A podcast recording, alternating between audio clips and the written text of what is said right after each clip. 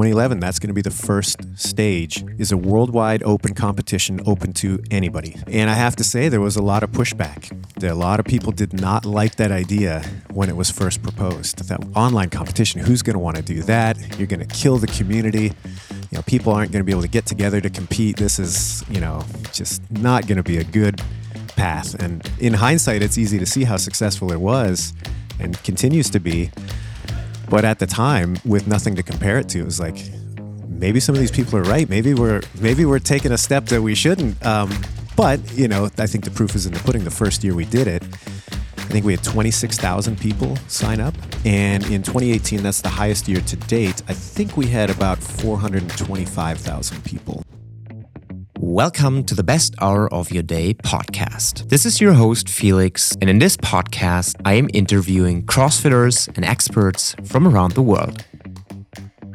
I mean, I, I don't really need to introduce you. I think most of the people in the CrossFit realm, they know you and they know you for a long time. And the Open are right around the corner. And I think it's a it's a good opportunity to talk about maybe some history, maybe how this thing developed over the time. And there are a lot of new people joining CrossFit, and especially in my box, there are like people who have never heard of CrossFit before when they start doing CrossFit. So they for sure don't know what the Open are and the, the history behind it. And I think this episode could be a very, very good opportunity to take them with us on the journey of the CrossFit Open. Yeah, I love it. It's funny because I've been involved for so long now that. Uh, you know, it's easy to kind of assume that people have been they have that same kind of shared history, and that's not often the case. Like more and more so, it's it's the minority of people that have been involved for many years at this point. Um,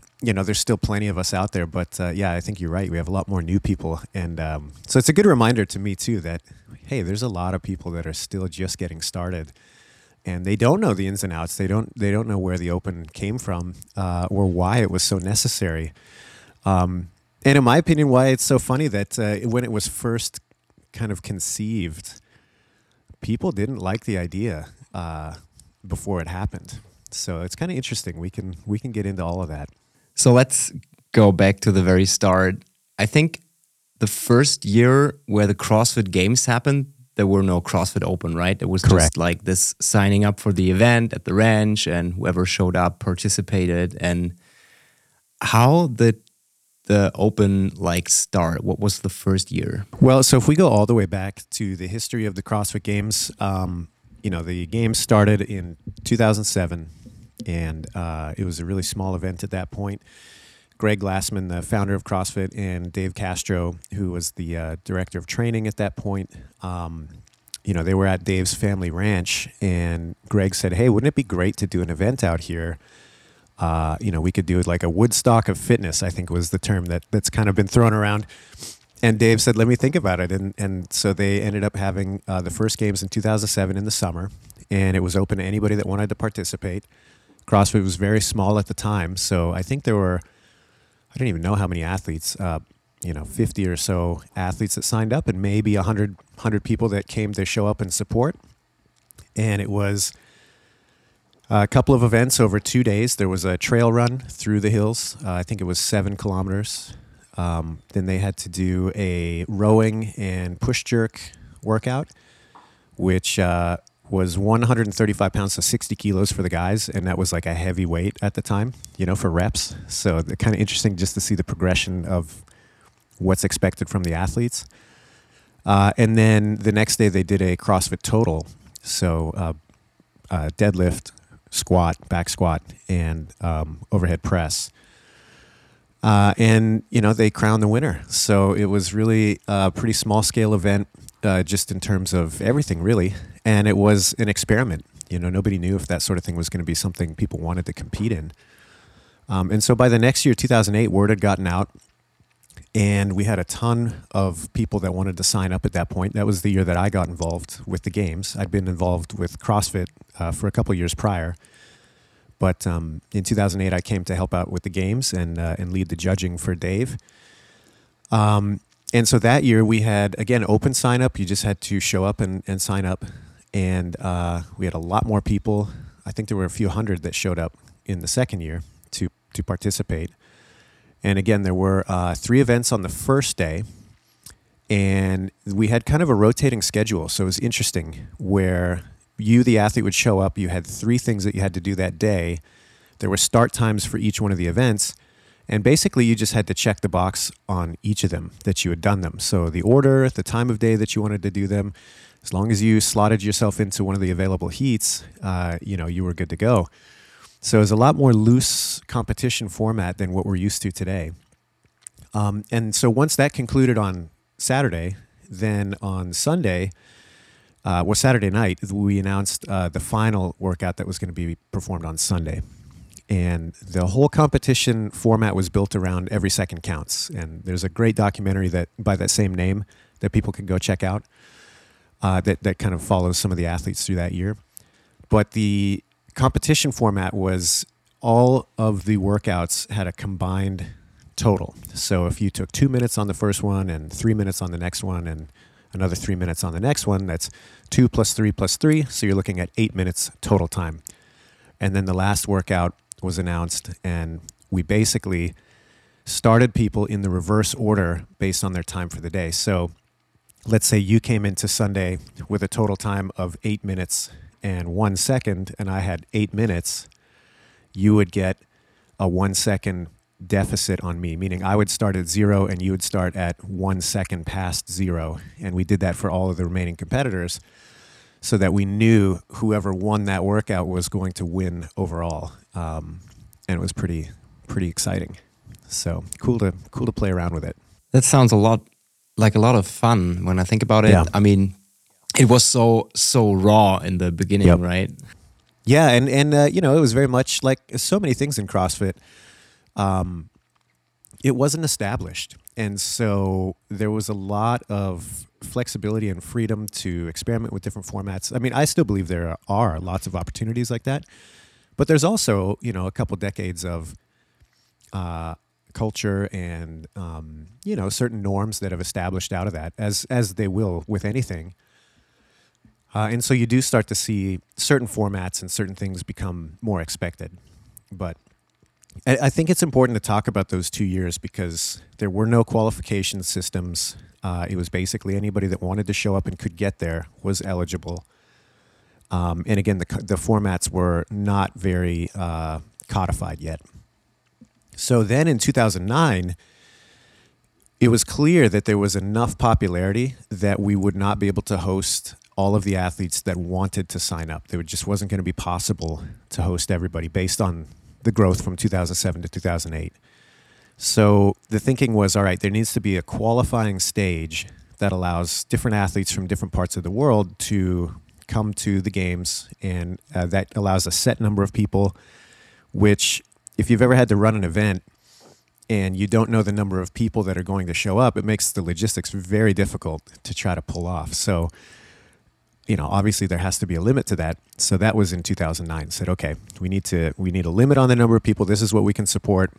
How do we get to that number? All right, there's going to be some qualifiers. And so that was kind of the beginning of the regional system. So in 2009, there was a first stage of competition. These little uh, competitions popped up locally and I think there were I don't even remember how many, like twelve or seventeen of them, um, something like that. And uh, from that, you know, the best athletes out of those competitions were eligible to compete at the games. So that was 2009. Should keep going. What do you uh, What do we think here? Year by year. Year by year sounds very, very, very good because I think a lot of people, including me, I started CrossFit around 2013. Yep. So before that, I mean, you, you probably heard of CrossFit, and you maybe you, you've seen the the documentary which you just mentioned, and but you don't really have this picture, and you cannot really grab it what really happened there. So year by year is very good. Okay. So yeah. So then in so 2009 was the first qualification system. You know, we'll call it a regional just because the term is easy um, and it makes sense later. But uh, in 2010, sorry. No, we're okay. My dog's just chewing on a shoe, but it's his shoe to chew on. I have a I have a, a, a shoe that's like he's okay to. It's a chewing That's shoe. right. Yeah. um, so in 2010, it's kind of the same pattern. You know, 2008, we said, whoa, there's a lot of people that want to sign up for this. How do we filter so that we can have a little more control over the competition? Okay, we get a qualifier. So 2010, we had the same problem. We had so many people that wanted to be part of these qualifiers that it's like, well, how do we filter further? So in 2010, there were two qualifying stages. The first was a smaller, more more local competitions called sanctionals, and then the regionals were what you would qualify into, and then from the regionals you were eligible to get to the games. So three step qualification process, um, and and again. This is all trying to solve the problem that there were a lot of people that wanted to compete and only so many places to be able to compete. Sorry, one second. Sorry, my dogs are restless here. Um, I mean, they're dogs. you have to entertain them. I know, yeah, especially the puppy. He gets bored. I mean, yeah. I took him for a giant snow walk this morning. I don't know why he's. Anyway, so 2010, we had a two step qualification process. That was the first year that we were in uh, Carson as well. And that was a huge step up in terms of the venue. I mean, honestly, I don't know that we were ready for it when we took that step. It was uh, it was a big jump. Um, but it worked out. I mean, that was kind of the birthplace of the the modern era of the CrossFit Games, uh, in my opinion. So cool to see it. Um, so then 2011, this was kind of the question that we're grappling with. Was like, okay, we're starting to carve out the the games uh, themselves as far as the format, and once we get to the big show, we know how to run a good competition. That's starting to become more evolved. evolved but the qualification was still kind of tricky because it was clear that we had so many people that wanted to play, but only so many physical places to do that. And so looking at it through hindsight, it seems obvious we'll just go online and offer everybody an opportunity to to do it. Um, but at the time, that was a pretty radical idea. Nobody had done it before. Nobody had uh, these online competitions. You know, it was it was unheard of.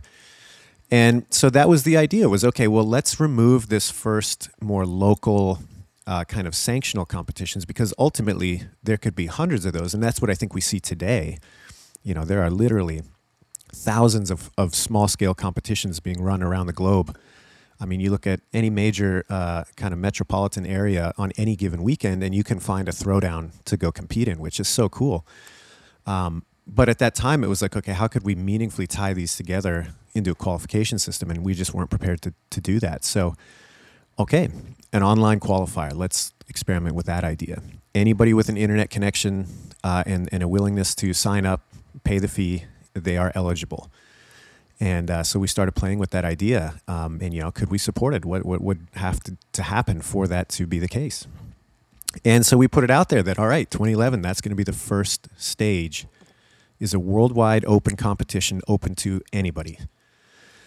Uh, and I have to say, there was a lot of pushback. There, a lot of people did not like that idea when it was first proposed. Um, you know, that online competition, who's going to want to do that? You're going to kill the community.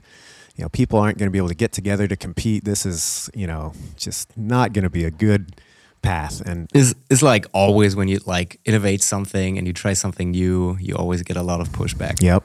Yeah. And well, and, and you know, again, in hindsight, it's easy to see how successful it was and continues to be. But at the time, with nothing to compare it to, it was like maybe some of these people are right. Maybe we're maybe we're taking a step that we shouldn't. Um, but you know, I think the proof is in the pudding. The first year we did it, I think we had twenty six thousand people sign up. Um, that was in 2011, and again, you know, given the size of the community at that time, uh, I mean, it was a pretty huge start. It, it was such a, a, a well received start in terms of like once we actually allowed people to register and do it, they they they did. Uh, that you know it crashed our ability to ingest scores. Like the leaderboard crashed. We had to extend it another week because we just weren't prepared for the volume. Um, so you know it it was a tough experience, I think, for that reason. But in my opinion, I think it's a big success when you have something that's uh, beyond your expectations of um, popularity, and you have to deal with the problems with that. That's uh, I'd much rather that than hey, we put it out there and the critics were right. Nobody signed up. Do you you remember the first open workouts from 2011? Yeah, there was. Uh, was uh, it five at the time, or it was? Yeah, it was five weeks, and then it, it's it because the first week was uh, such a disaster. Like I said, with all the people that signed up, they crashed the system. Uh, we had to extend the score submissions for another week, so it ended up being six weeks. Um, the one and only six week open. Uh, but the first workout was, um, I believe it was uh, snatches with the open barbell and double unders. Um, so, you know, again, pretty tame as far as what we've seen uh, in more recent years, um, as far as loading and you know complexity and things like that. Uh, but still, I mean, some of those workouts they still hold up. They'll still challenge, I think, anybody if they apply themselves to them. I mean, one of the most brutal workouts ever is the seven-minute AMRAP burpees, right? And it's just burpees. Yeah, exactly. Yeah, so that was the uh, the start.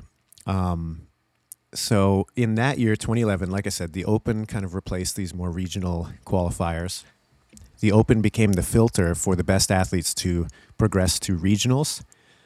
Uh, and again, I think we had a pretty big number that first year in 2011 of regional competitions. I, I, I can't remember exactly. I'd have to look it up, but uh, I think it was 15, 15 or 17 competitions uh, that we had as regionals. And then the top athletes from there qualified to the games. Do you remember who won the Open in 2011? I don't. I don't remember who won the first Open. I bet you it was Rich, but I don't remember. And then I don't on the women's side. We, we look that up later. Yeah, I want to say it was Sam Briggs. I think that, that won. That, that might be true. Yeah, I mean that was like her prime years, right? Yeah, yeah. Um, and and especially you know Sam is such a tough athlete, always has been. Uh, you know, I think that's right up her alley um, those kind of workouts where it's just put your head down and you don't know how well your competitors are doing. You just have to try to, you know, out, outlast them. I think that's like right up her alley. So 2011 was the start. What happened after 2011? Did the did the growth continue? I think so. Yeah. So in 2011, um, you know, we saw that okay, this format has a lot of potential, uh, and so now, just like with the other elements of the games, the question is how can we refine it and make it better, uh, make it more um, enjoyable for people, uh, attract more people to it. And you know, at where CrossFit was at the time, it was still growing very fast, and uh, people were really obviously interested in this sort of thing.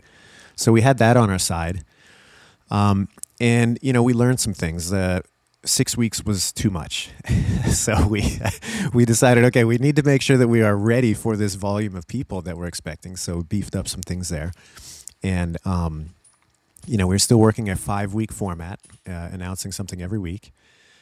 Um, but we started to look at how we formatted the scorecards and how the information was was kind of communicated to the athletes around competing.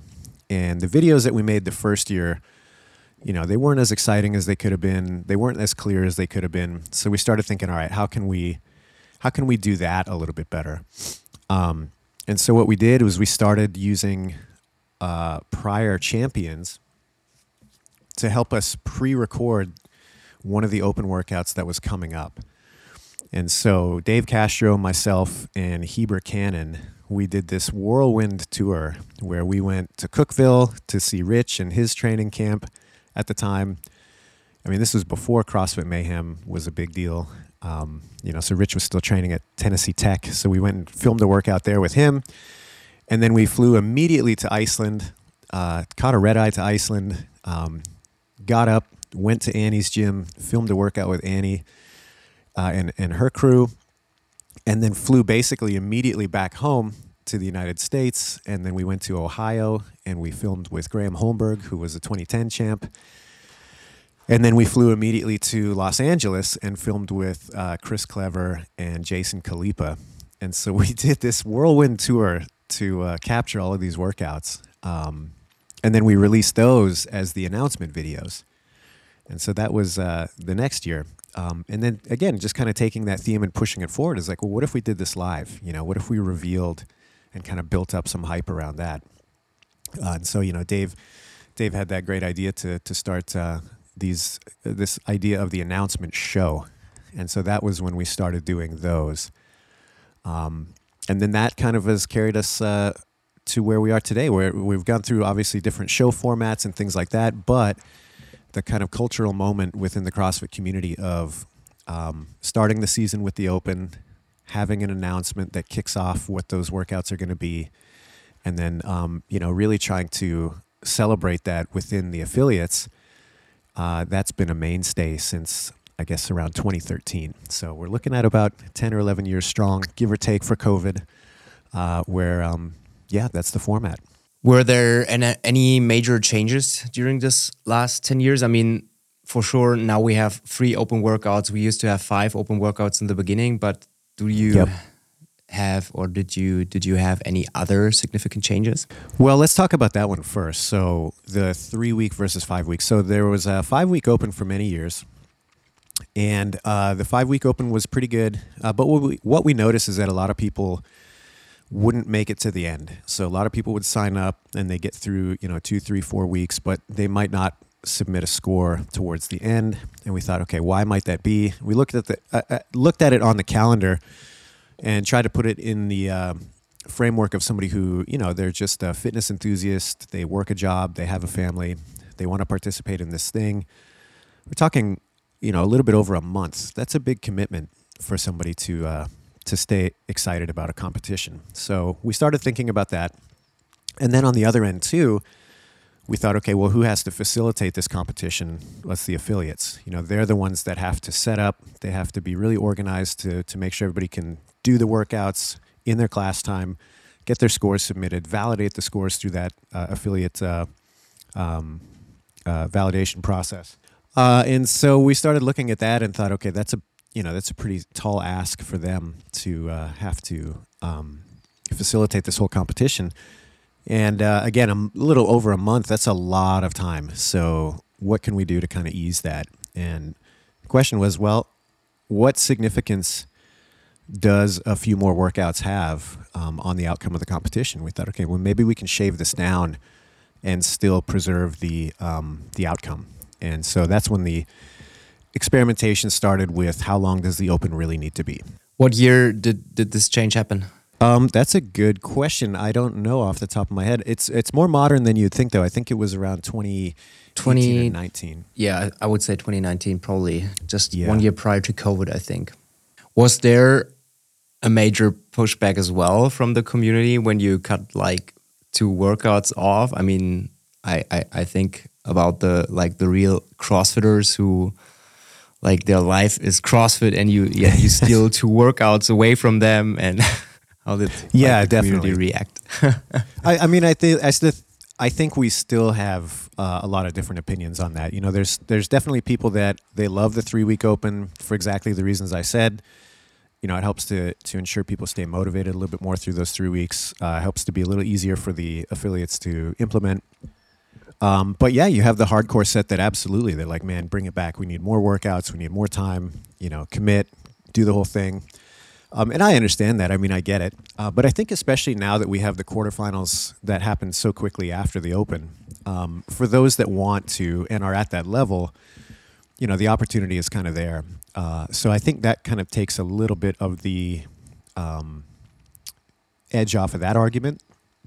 Um, and and again, I still think for the average person and for the uh, the affiliates, a three week open is a pretty good sweet spot. So yeah, definitely, definitely a lot of people had a lot of things to say when we first made that change, and and you still have some uh, mixed opinions, but I think that's always going to be the case. Do you have some numbers for us to share? Like you said, you said in the beginning, twenty six thousand people started in the first year. How did this number develop over the years? Yeah, well, it was a a pretty uh, linear rocket ship uh, to the peak year, which was 2018. So we had, I think, just over 26,000 people in year one in 2011. And in 2018, that's the highest year to date. I think we had about 425,000 people, somewhere right around there. So, uh, pretty significant increase year over year, um, steadily from 26,000 to over 400,000 in 2018. Then in 2018, you know, we had some really radical changes to the company structure, and uh, I think that hurt a lot of people's enthusiasm for the competition and, and maybe their confidence in, in CrossFit, unfortunately. uh, and so we had a dip in 2019. And then obviously 2020, we had some real serious problems with uh, COVID, um, and a lot of gyms struggling, a lot of gyms closing. You know, I know there's a lot of uh, a lot of places that are still kind of dealing with the economic um, ramifications of that. So that was a really a big decline year, and then obviously more changes within the company, et cetera. Um, so last couple years we've seen kind of some turbulent waters, but the good news is that uh, we had a higher participation from 2022 to 2023. So we had uh, just over 300,000 people in 23. And the expectation is that we, we should see that number climb again this year. You know, the early registration numbers are looking really, really good. And um, yeah, it's pretty exciting to see it kind of climb back up after some years of, uh, you know, some kind of turbulence, a little, little difficulties there. So last year you were responsible for programming the CrossFit Open, and Yep. um, I I love the workouts. To be very honest, my one of my Oh, favorite thanks. ones was the the burpee pull up shuttle runs. I I, I just Oh, loved right on. it because I'm good at pull ups and I'm not so good at running, but but it was just like a shuttle run, so I could do it. Yeah. Um, what A lot, a lot of people had a lot of things to say about that. Yeah, and and I, I feel, I lot feel of, there was no there was no middle ground. You loved it or you hated it. I saw a lot So- of eh, like really good athletes struggling with this workout, and you saw them like they got very slow at the end, right? That was pretty pretty cool to see that even like the big guys they they struggle Yeah. with like a simple workout like that. Yep. So in terms of programming, um, you mentioned in the beginning it was obviously easier than it is today. So the weight the weights developed, everything increased, the complexity of the movements increased. But can you describe a little bit the journey of the programming process for the CrossFit Open? Yeah, I mean, for many years it was uh, Dave. You know, he was the um, I would say basically the sole programmer. Uh, you know, to temper that, you know, we always had a group of people that were working with him uh, to develop the games, and so often they were his workouts, and then he would let a few people in early. I mean, we're talking a very small group. There'd be like maybe four or five people that knew um, and they would just give a little bit of feedback and and help to uh, craft some of them. But for the most part, I mean, it was pretty much exclusively Dave uh, for many years. And then, um, you know, as the season structure progressed, and it was more and more um, to program the Open, and then regionals, and then the games. Uh, and then team competition on top of that, and as the Masters uh, started to develop on top of that, you know, Dave began to delegate some of those responsibilities out um, or at least, uh, if not delegate them, um, you know, he would uh, bounce ideas off of us earlier and a little bit more frequently. So for things that he wanted to continue to to program, things like the Open, the regionals, the games, for the individuals, they were really close to his his uh, chest, and he was almost exclusively responsible for all of that. Um, but for other divisions like the teams and the age groupers, he started to rely more and more on some of the other staff that were close at the time. Um, so fast forward to you know more recently, um, 2022. You know, Dave unfortunately got fired. Uh, he's back now, which is great. Um, and so the responsibility fell on me to uh, to work through the Open um, and all the stages of the season. So I got to do the Open last year. I'm sorry, 23. Yeah, 23 Open. Um, and uh, this year it's really fun because we are collaborating uh, nicely. You know what I mean? Like Dave's got a really heavy hand in it, so do I.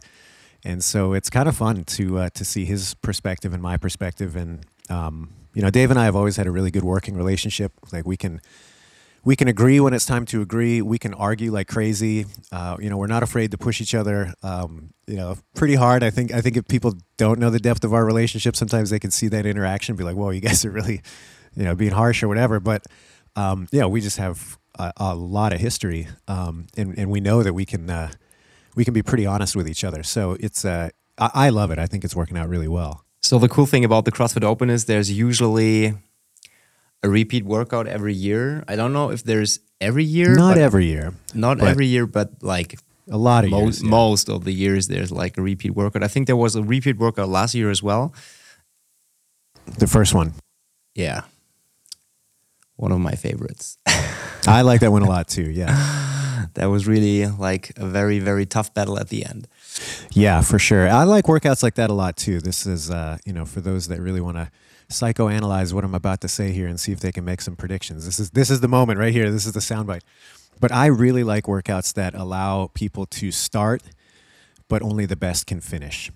I think there's something really cool to that where it's like, okay, you know, we can all start, we can all get a good workout into a point, but only the best of us are either going to make the time cap or be able to do the skills or the loads at the end.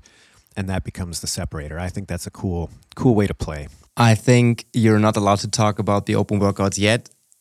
I think they're already programmed, but maybe can For you sure. like give us a, a little hint about something that might show up? Will there be a repeat?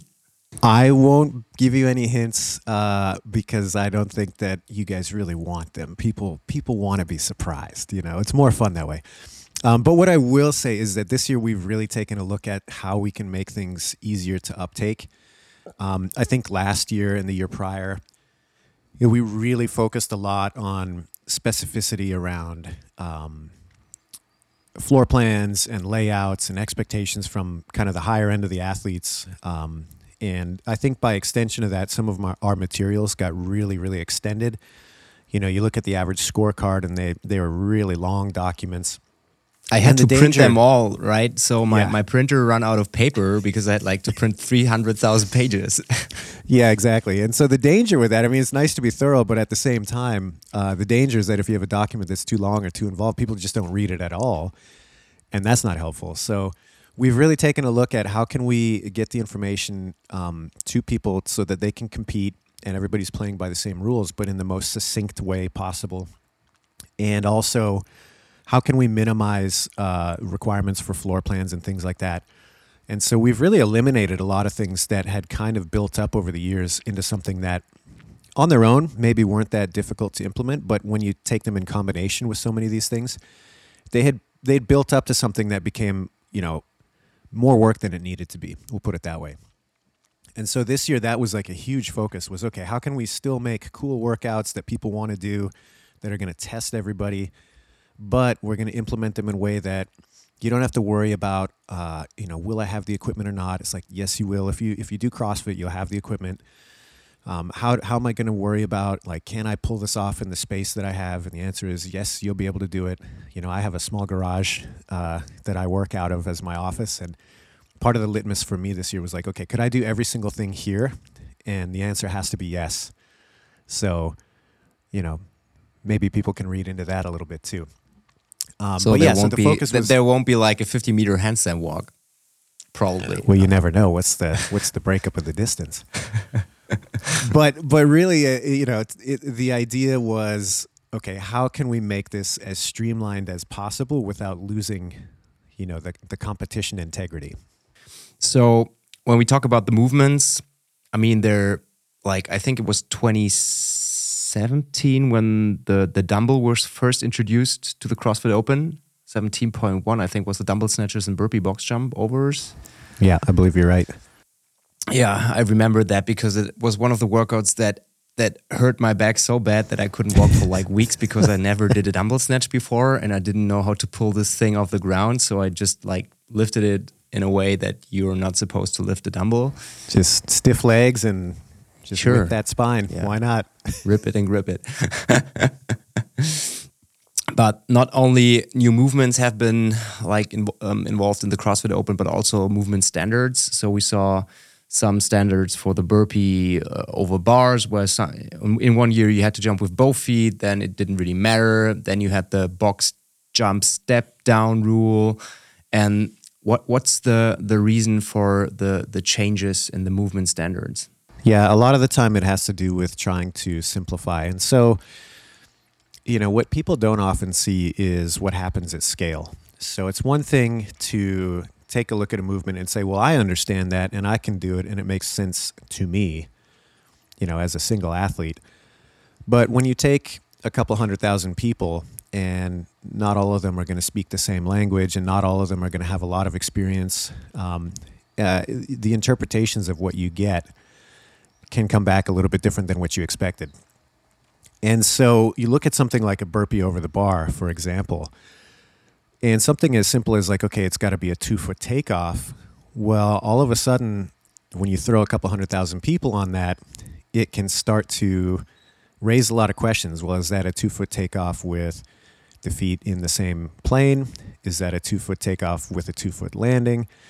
Is that a two foot takeoff, uh, but I can effectively, you know, land any way I want? There's a lot of things that can happen within that that require you to either a be more and more and more specific which we've experimented with that right? And what that does is allows more and more things to find their way into the rule book or the standards. And then you have to have more and more people looking to police those things.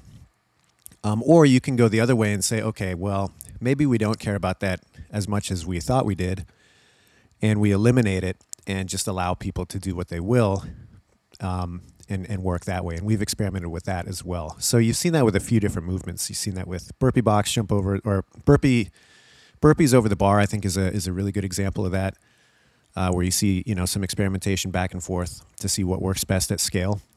And handstand push-ups obviously have gone through a ton of different variations, uh, you know, and people people criticize that, which you know, fair enough. um, but yeah, ultimately, what we're trying to do is balance between uh, strict enough rule set that everybody's doing the same thing, but not so. I don't know what the word would be, verbose, I guess, that you have to spend 20 minutes reading a document to do a movement that you do almost weekly in training. Do you know what I mean? Yeah, I know. I mean, that's usually all, what I like uh, when it's very simple. You just tell the people to do it and they do it and they understand yep. it and you don't have like 20 different possibilities to do is you just have one and you just do it right? And that's yeah. what i as a coach especially what i like because it's simple right? And simple is good. Yep. And so but a lot of people they they they ask this question what's the movement standard this year? Why did it change again? Yep. and i think this this question um, really nicely answered the question. So everyone now doesn't need to complain. You just do it because it's all right easier. We solved it. There's there'll yeah. be no complaining in the open this year. That's it. It's over. Um, but one thing I'll, I'll, say about that too, you know, I understand people just want to, um, they want to train in a way that's going to prepare them, and they want to know that you know what they're doing is going to count in competition. I get it. Um, you know, the the one thing I will say on that too that I think is important as CrossFit's grown, and I think we've talked about this in the past, um, but just kind of philosophically you know, if you are really, really good at the basics, meaning you've done burpees with a couple of different standards and you understand the movement, and that goes for any of the basic CrossFit staples, uh, it shouldn't be a problem for you to modify slightly based on a standard that you know pops up or doesn't pop up. And I think that it's not just going to happen in the open. You know, we have a very decentralized competition network. You know, you look at these competitions I was talking about where they're outside the games track. We're not talking about a regionals competition or a semifinal or, or something like that. We're talking about the local level where these different competitions happen. Most of them will adopt standards that they've seen at other places, but inevitably there'll be something unique that happens even in these local level competitions where you have to adapt and you have to take what they are telling you and perform on that day in that way. And uh, to me, I think that that's important. Now, it shouldn't be so chaotic that you show up and you, you can't expect some of the, the staples. You know, it's like, yeah, you're always going to squat below parallel. I think that's, that's a, a given. Um, but whether or not they allow, let's say we have a front squat, whether or not they allow the hands to slip off the bar or uh, to hold the bar the, with a crossed arm position, um, you know, things like that. If you're comfortable with those basics, you should be able to adapt on the fly. Uh, and if you have really strong fundamentals, it's not going to be a problem for you. Um, and so that's what I keep coming back to is, you know, we train for variance. And so if you think that you can just out train the system by specifically only performing movements in specific ways, I think you're missing some of the point and, and some of the beauty of, of, you know, being able to be resilient uh, with that. So that's what I would encourage athletes to do is, you know, don't get too hung up on okay, you have your pet way that you like to do things. That's great. Um, but I bet you that with one or two minutes of thinking about it, you're going to be just fine, regardless of what that standard is. When we look at athlete development during the last 12 years, would you say that a 2011 winner of the CrossFit Open would now still be able to compete maybe in the top 20? I think the fun of the Open is that you do get that. You, that's still like direct comparison to past athletes, you know, people that you've trained with in the past that maybe have moved to different gyms or, you know, across the world or whatever. Um, selfishly for me, I love it because I've I had the good fortune to travel all over uh, through CrossFit. And so, you know, there's lots of friends that I've made all over that I don't get to see even on a yearly basis. But we get to catch up with the Open. We get to talk smack to each other and, you know, see how we stack up. Um, so it's it's good. Cute little puppies. Oh, they're all they're savages. Okay. anyway, I mean, we are alive, right? That's the beauty of podcasting. You never right. know what happens. So yeah. You guys get the entertainment of my dogs about to engage in a grudge match here. Everyone will remember this episode because there was a lot of dogs involved. Oh man, yeah. They usually have a little bit more uh, freedom, but with all the snow and the cold, they uh, they they're stuck in the garage with me today. So That's okay. I mean, yeah. so what would you tell someone who is pretty new to CrossFit and who doesn't really want to compete and maybe it's the first year open for him or for her and what would you tell a person like that because we have a lot of those people inside the CrossFit box and they maybe they're just there to get fit but maybe it's still a pretty cool way to see how you get fitter over time because when I think about myself, when I started, I didn't really know what the open were. I didn't sign up for the first year. And now 10 years later, I'm really sad that I didn't sign up for the first year because now I could see how my athletic capacity would have evolved and now I'm missing one or two years. So you know, there's definitely going to be some people that uh, if they fall in love with CrossFit like you and I have, and they continue to come back year after year, you're, you will have that moment where you're like, oh, I wish I would have had my numbers on the board because the leaderboard, you know, you can look back to every year that you've participated. I think that's really cool. Um, but you know, more importantly than that, uh, I think you know CrossFit again. If we get back to the spirit of it, uh, it's about tackling things that you weren't sure that you could do, and sticking with it until like yeah, you make some progress. Um, and that's the really cool thing about it is that you're surrounded by a group of people that want that for you. There's a whole community that uh, you know whether you're in the affiliate or you are part of somebody's online programming or you just follow the main site you know there's a group of people with you that want the same thing and they're there to support that and i think that's really cool. You know so much of the world these days is pretty cynical um, which i think is you know cheap and uh, not not a great way to approach life.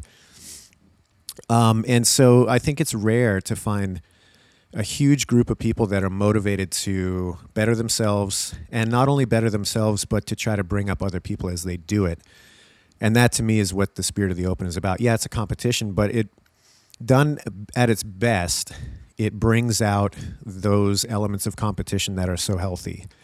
Uh, and so that's why i think it's it's a great thing to throw your hat in the ring and do. And for the average person at the average affiliate i mean it's what you do on a daily basis anyway. You do workouts that are going to be challenging. You you engage with movements that maybe you haven't mastered quite yet and your coaches are going to be there and the people that you work out with every day are going to help and support you through that it's no different um, you know there's just a little bit more on the line psychologically maybe but at the end of the day you've been there hundreds of times in the past so don't don't uh, don't shy away from it it's a good time I really miss the Roe versus Boz. Will there be like a debut of it? Will you come back one day and compete against Rory McKernan? You know, it's funny. We live a lot closer together uh, these days than we have. Um, you know, it, there were a couple years there where he moved across the country, and then I kind of followed him to a pretty close location. So we're only about an hour away from each other right now, um, and so it is possible. But I don't know. He's a lot fitter than I am at this point, uh, so it might be pretty one-sided. But I'm open to it. We'll see. We'll see what happens. It was always, it was always like one of the most terrifying moments of the year for me, but it was always a blast too. And it was always fun to watch. So I would really love to see you both back on the competition floor. Oh, thanks. Yeah, and it was fun to kind of represent the. Uh, I don't know about average because you know we're pretty experienced. I'm not like a top level athlete, but I I, I do okay, um, or at least I have in the past when I've been more more fit. but it was always kind of fun to uh, represent the more normal person. Uh, you see some of these superstars attack these workouts, and you get it in your head. You're like, "Oh, I'll just do it unbroken. Why wouldn't I just get that same score relatively?" And then you start the workout, and you realize, "Oh yeah, they're superhuman." So it was always uh, it was always fun to kind of represent the uh, the more normal person. And I think that's what the people want to see, right? So they want to see the superstars, but they want to see like the normal persons side to side. So you see them suffer, and it entertains me when I see people suffer. So happy to be that entertainment. Yeah. Yeah, I mean, it's uh, always a very fun time, the Open, and I'm really looking forward to it. And I can't wait to see the announcement videos. And I'm really excited for the workouts. I'm really in a in a in a very bad fitness shape, I would say. So usually I'm uh, like a little bit competitive, so I want to beat my scores from last year. But I don't think I can do that this year. But I mean, in the end, it doesn't really matter, right? It's just be there, just do it, just compete with yourself and have a lot of fun. And that's the spirit of CrossFit.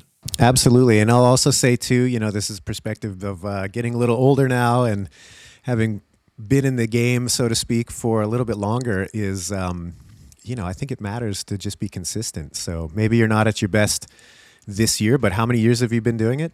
A lot of years. There you go. So, I mean, you know, the fact that you're still there, still putting in the time, I think that's worth something. Um, and like I said, the older I get, I think the more uh, value I put on that. That, hey, not every year may be your best year, but the fact that you're still doing it and you're still compelled to push the limits and, and you know, stay consistent, I think that is something to be celebrated. So, for for those of us out there that have some miles under us, um, you know, there's there's lots of ways to win, so to speak. Boz, thanks again for your time. It's always a pleasure to talk to you, and I'm, as I said, really sad that we don't see each other in Stockholm, but maybe in London in October. And um, maybe we can wrap up the CrossFit Games by then. Yeah, man, that sounds great. I uh, I hope we uh, have that opportunity. Um, and thank you as always for having me. I always uh, I always really appreciate our chat. So thanks for having me. Yeah, see you next time. Bye bye. Sounds good. If you like this episode, please leave us a rating on Apple or Spotify. Hear you next time.